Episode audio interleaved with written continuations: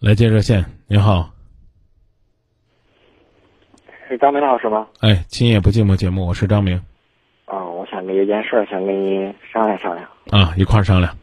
啊，就是我是一个残疾人嘛，然后我在去年在郑州，前年在郑州学习的时候，就是家里情家里困难嘛，然后就是生活费不够，然后就是就是老喜欢上那个大学门口啊什么的贴屏保嘛。那个因为我学的是手手机专业，然后就在那贴的时候认识了一个女孩，然后她给我留了个 QQ 号。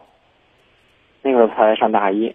然后我就加上去了，然后晚上聊聊聊聊，感觉挺投缘的。然后有时候我就就老去那儿贴嘛，然后就后来认识了，认识了之后，然后后来感觉她就说，她说我挺喜欢你的，然后我就不敢说，因为我知道吧，咱是个残疾，肯定是可能性很小很小的。再说啊，那个我们生活在两个不同的世界，我感觉。然后后来。就我也没理他那么多，然后就不跟他聊了。不聊了，后来老去那儿的时候又见面了，就是他每次都是去找我，然后热的时候买瓶水什么的。后来认识了，就这样人越来越，然后就心软了，就感觉挺幸福的。然后就那时候就想，死就死吧，就谈一次吧。然后就这样一直谈了，现在都四年了。我也学成了，也开了一家店。然后他也那个还面临要毕业了，就是我俩就开始发愁了。这家庭这关我们俩要怎么过呢？就是我我也是整天都想想这个事儿，我要怎么跟他家人说，怎样才能让他家人接受呢？就是然后就是整天的苦恼，想了 N 种办法，就是说他一直说你好好挣钱，到时候咱有钱了，就估计你能让我过好日子。估计我妈到时候说说也可能会同意啊。那个时候就是这样想，然后但是来回想来回想，哎，就是想不通，就是天天现现在心里特别纠结，就是想问问张明老师，你能不能给我出出主意，看我有没有什么办法？没有什么更好的办法能够帮到你，迟早呢是要去面对的。你跟我说你不敢面对的是什么？唉，就是感觉怕失去嘛，然后就是。其实我也没什么不敢面对的，就是面对完，是啊，就是面对完之后，就是他家人肯定不同意啊。我就就我就有时候换我自己想想，如果是我女儿，我会同意吗？我也不会同意。嗯，那在什么情况下有可能会同意呢？我就想，那可能是将来将来那个能有能力让他闺女过上好日子，或者是让他看到我的真心诚意。嗯。真的是对他闺女实打实的。好啊，那就去努力呗，努力把这些东西做到。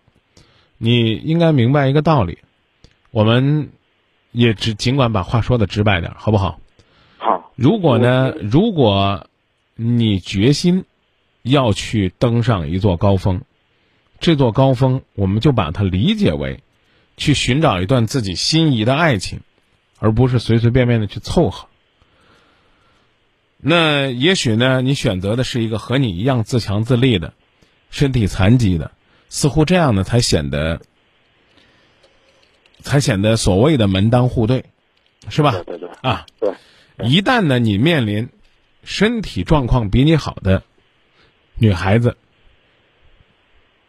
家人都会认为你是个负担。对对对。凭什么要照顾你？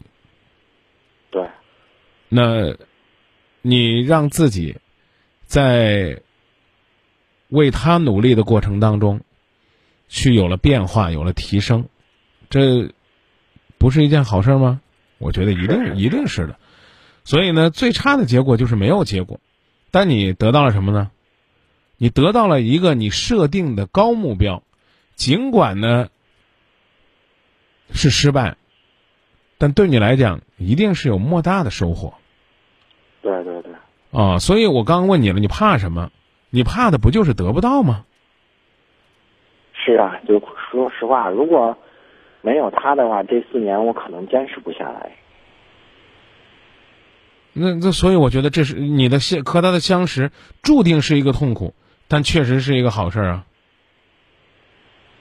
是啊，但是四年了，就真感情了，我最怕失去的时候那种疼受不了，那你现在放弃呢，受得了吗？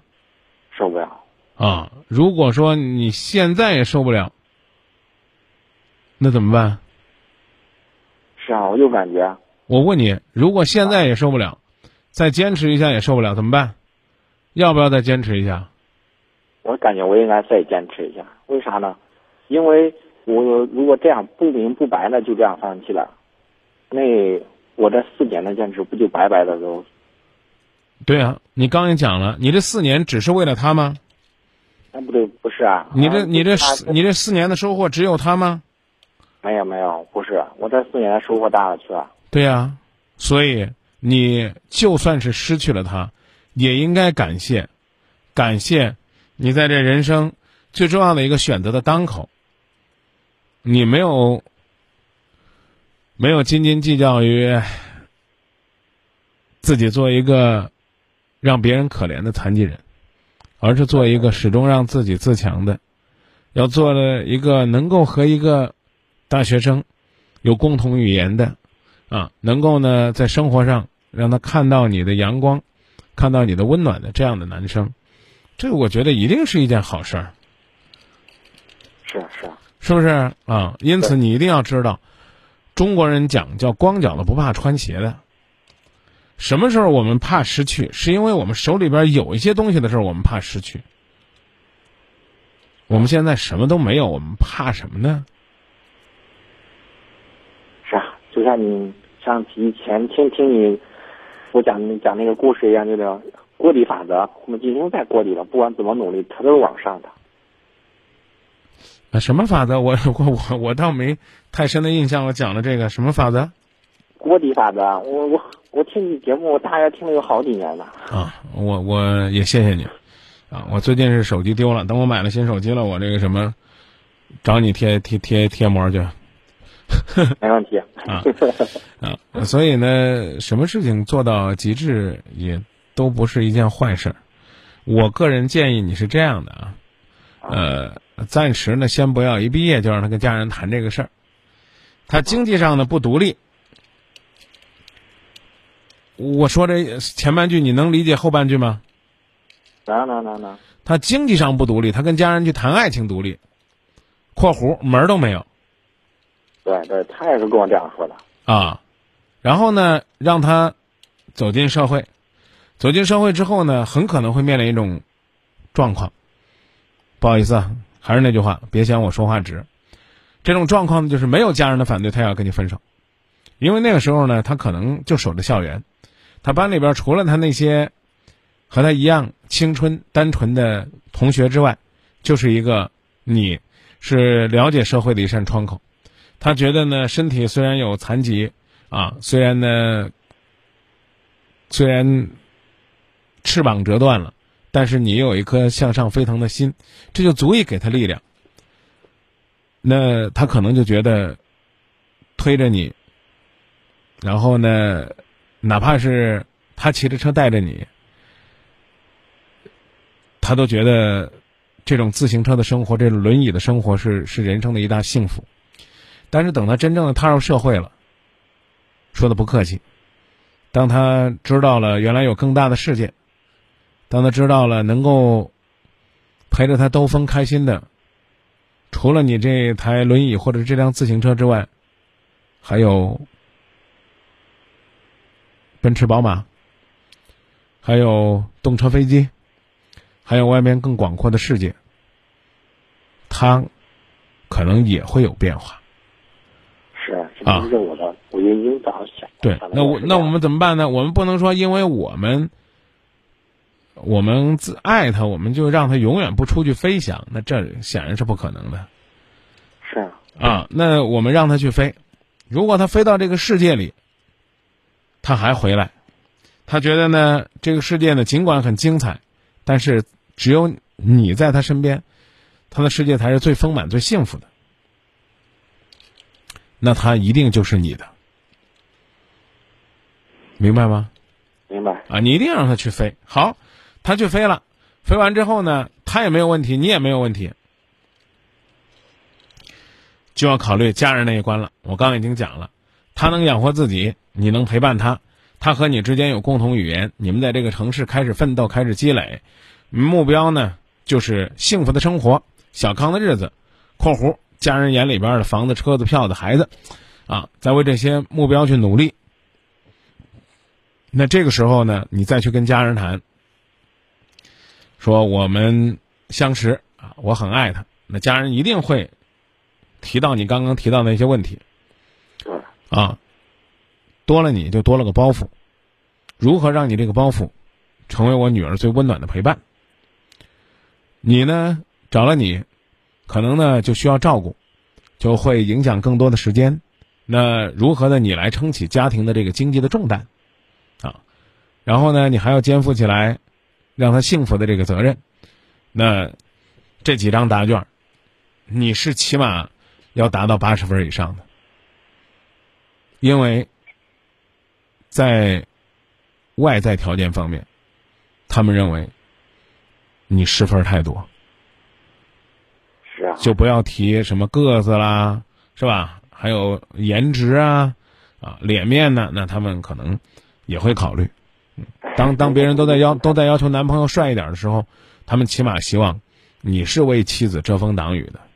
当我们需要妻子为我们遮风挡雨的时候，我们就得明白，我们要给妻子要给另一半怎样的精神动力，才能够让他为自己遮风挡雨的时候感觉到幸福，才能够让他的父母觉得和自己相伴，尽管肩膀扛的东西多，但。